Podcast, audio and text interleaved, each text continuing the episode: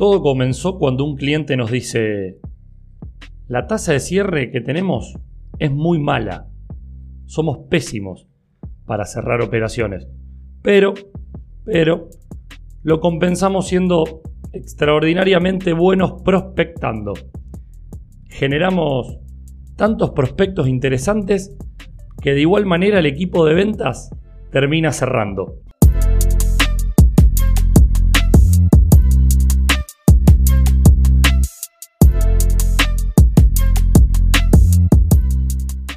Hoy venimos a hablar de un término también que está de moda, la prospección.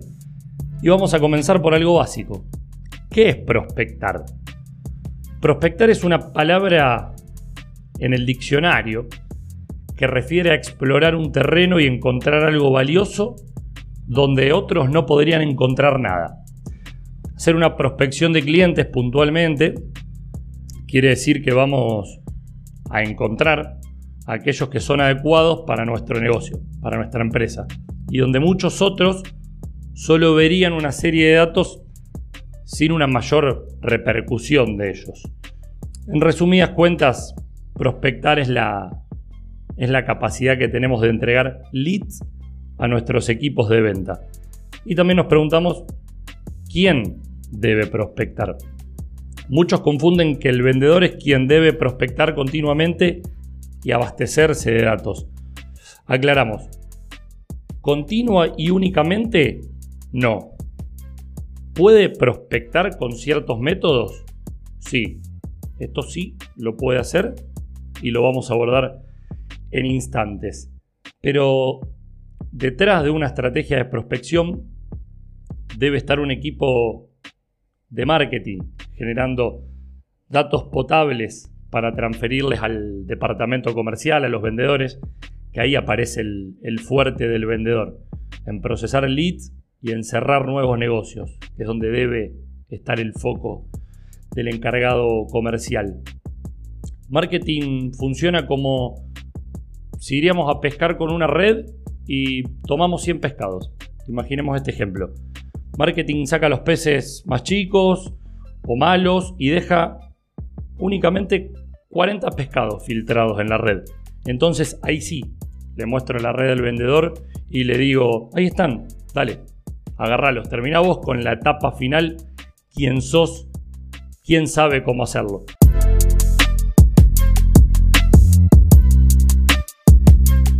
Bueno, ahora ya sabemos quién prospecta, qué es prospectar y, y pasamos al cómo. También para sumar a este punto, cabe aclarar que la prospección se realiza desde los altos mandos de la compañía, quienes definen las estrategias, y se baja un lineamiento para que sí, todos prospectan en definidas cuentas, pero se baja un lineamiento sobre ese cliente ideal que hemos creado, para que de esta manera las prospecciones estén alineadas con las estrategias y el mensaje comunicacional de la empresa. A la hora de prospectar de cómo lo vamos a hacer, hay dos formas. Eh, a priori dividida en dos grandes mundos, que es el offline y el online. En este caso voy a pasar a contar un poco con respecto al offline, que tiene muchas más limitaciones, pero una vez que hemos encontrado este cliente ideal, hemos desarrollado cuál es nuestro objetivo para ir a comercializar nuestro producto o servicio, lo que debemos hacer es un filtro en nuestra localidad o en nuestra zona que vamos a comercializar sobre empresas, industrias o personas, porque puede ser que nos estemos dirigiendo a un tipo de persona específica que tiene un cierto empleo específico. Eh, entonces de esa manera, una vez que hacemos ese filtro o estudio de mercado, acercarnos a ella personalmente con algún folleto instructivo, presentándonos como representantes de una firma que le está ofreciendo una solución a eso que ellos necesitan eh, solucionar, justamente. Lo importante de este punto es que a la hora de salir a hacer este tipo de trabajo, seamos específicos en saber a dónde ir y no que sea todo prueba y error y que sea planificado. He escuchado alguna vez en una capacitación, le he preguntado a algún asesor, eh, ¿qué vas a hacer hoy para cumplir tu objetivo? Y me decía, voy a agarrar de la avenida para arriba. Bien. Y mañana eh, de la avenida para abajo. Perfecto. ¿Y por qué vas a hacer eso? Y porque sí, de la avenida para arriba un día, de la avenida para abajo otro. En este caso, hay muchas chances que de la avenida para arriba o de la avenida para abajo no haya ningún cliente ideal. Entonces, lo que estamos haciendo es perder tiempo y perder tiempo en venta en un asesor comercial es frustración. Entonces, por eso es tan importante la prospección y saber a dónde tenemos que ir nosotros para que esa adrenalina que genera el estar ante un potencial cliente eh, viva en nosotros. En, el, mundo del marketing, la prospección debe ser una, estadística más certera, ya que con, medición y análisis de todo lo que, lo que sucede, llegamos a una fórmula básicamente de que X cantidad de prospectos para nuestra empresa hoy significan X cantidad de ventas cerradas. Esto nos hace replantear, ¿estamos generando la cantidad necesaria de prospectos para llegar a mi objetivo de ventas? Y, te pregunto, ¿cuál es una estadística a modo de ejemplo, Juan, en algún sector que, se, que, se, que puedas hoy vincular, que puedas dar? Mira, particularmente eh, tocaste un punto sensible porque todos los rubros y todos los sectores tienen su estadística inicial. A modo de ejemplo voy a poner eh, el producto de intangibles o el de servicios que se tocan bastante, que dice que cada 7 prospectos se realiza una venta. ¿Dónde está lo rico de todo esto? Es que cuando una persona ingresa a este nuevo mundo, un asesor comercial ingresa a este nuevo mundo, le dicen esto, necesitas sentarte con 7 potenciales clientes para poder tener tu venta. Y acá nos abre una puerta a un juego que se llama la planificación y la estrategia. Porque vos ya sabés que, bueno, me siento con 7 personas y voy a tener una venta. Por lo cual, a partir de ahí vos empezás a jugar a cuánto puedo mejorar mi técnica de cierre, mi técnica de prospección, mi técnica de llevar adelante un seguimiento, mi técnica de conseguir referidos, para que ese número se modifique. De hecho, hay hoy muchos asesores comerciales expertos en sus áreas que de ese 7 a 1 están 2 a 1. Entonces también saben cuánto trabajo requieren poder cumplir sus objetivos. Si sus objetivos, a modo de ejemplo, son 15 ventas mensuales, sabrá que en una primera etapa deberá eh, sentarse con 105 personas, pero posiblemente una vez que logra ser experto en la materia, con sentarse con 30 personas estaría cumpliendo su objetivo. Y si lo vemos más ambicioso todavía, seguir sentándose con 100 personas, pero en vez de vender las 15 ventas que hablamos al principio, estar vendiendo 50 al mes, con lo que eso significa, obviamente. Bien, ahora pasamos al mundo online, como bien mencionábamos. Dentro de este mundo nuevamente tenemos dos caminos, dos caminos paralelos. El camino orgánico y el camino pago. Mi recomendación para llegar a ese cliente ideal y acortar mucho los tiempos es 70% pago, 30% orgánico. Yendo a lo pago, ¿qué quiero decir con esto en online?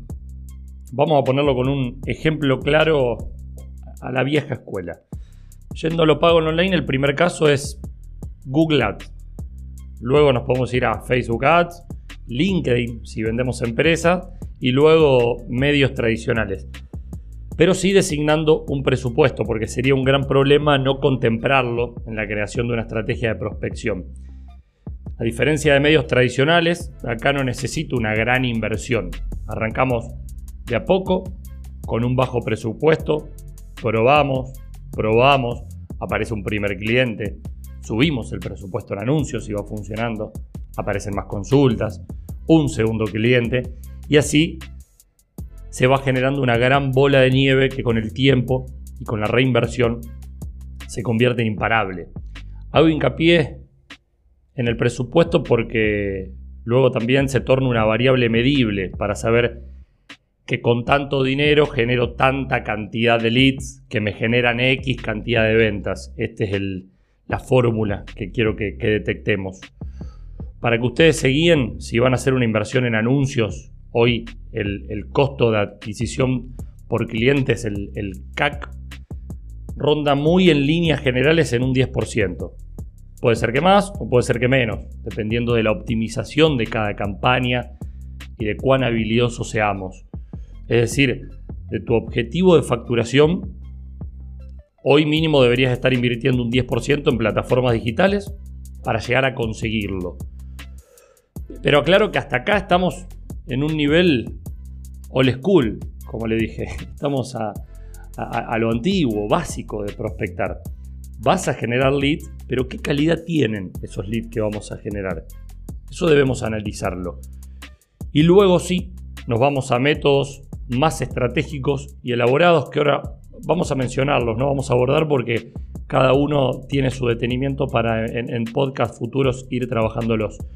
Pero tener llamadas a la acción en tu sitio web, aprovechar el poder de los webinars, donde hay estadísticas que en un 30% estos visitantes se convierten en leads, crear un blog con notas de interés, ofrecer un ebook o material para descargar con un formulario de, datos, incluir un chatbot que capte visitantes, tener llamadas a la acción también en redes sociales, lo cual hoy se pueden ya configurar, utilizar em, WhatsApp para obtener datos, si bien es manual el trabajo de cargarlos como lead a un CRM, pero ya sabemos su interés, podemos filtrar, tenemos lógicamente su teléfono de contacto. Crear una landing page por producto, por servicio puntual para promocionar o poder realizar eventos presenciales. Estos son varios ejemplos de, nuevas metodologías hoy de marketing que ya hemos hablado y que volveremos hablar más adelante en la nueva escuela de la prospección.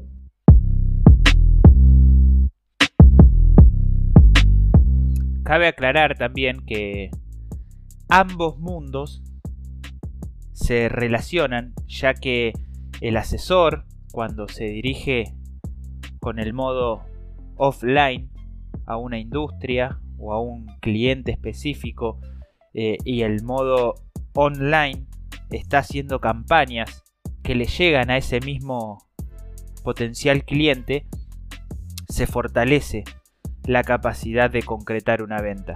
Es muy importante tenerlo en cuenta, por eso hablamos desde un principio que el mensaje comunicacional esté bien dirigido y sea uno para que comuniquen lo mismo, digan lo mismo y de esta manera se avalen uno al otro, lo que potencia mucho más la penetración de mercado. En conclusión, los dejamos con este último miramiento de la prospección. Imaginemos que tenemos el control de todo lo que sucede en nuestra empresa, en el área marketing y ventas por lo menos. Lo que queremos lograr en toda compañía es que puedan ver con súper claridad tres grandes perillas que mueven la venta. En primer lugar, el contenido y el mensaje comunicacional. ¿Quién nos dirigimos? ¿Y cómo? En segundo lugar, la prospección, lógicamente. Y en tercer lugar, el cierre de ventas, lo que mencionaba Juan. Si tenemos este poder, vamos a ajustar una perilla u otra, vamos a activar un botón u otro, dependiendo cómo funcione el proceso. En el caso del principio del podcast que le di, este negocio tenía un gran contenido, seguramente, un mensaje correcto, enfocado y una gran prospección. Generaba, generaba y generaba. Pero no tenía así una buena tasa de cierre de ventas. ¿En qué trabajar para esta empresa? Lógico, capacitar vendedores, ser los más productivos, brindarles técnica de cierres, etcétera, etcétera, etcétera. Ahora, si tenemos un equipo de venta con una excelente tasa de cierre, y es un equipo productivo además, ¿por qué no le estamos generando más oportunidades? ¿Por qué no le estamos dando más prospectos certeros? En este caso, sí debemos replantear cómo estamos comunicando, chequear si el contenido es apto, si estamos invirtiendo correctamente en cada plataforma, revisar cómo podemos hacer para atraer más y más potenciales clientes al embudo.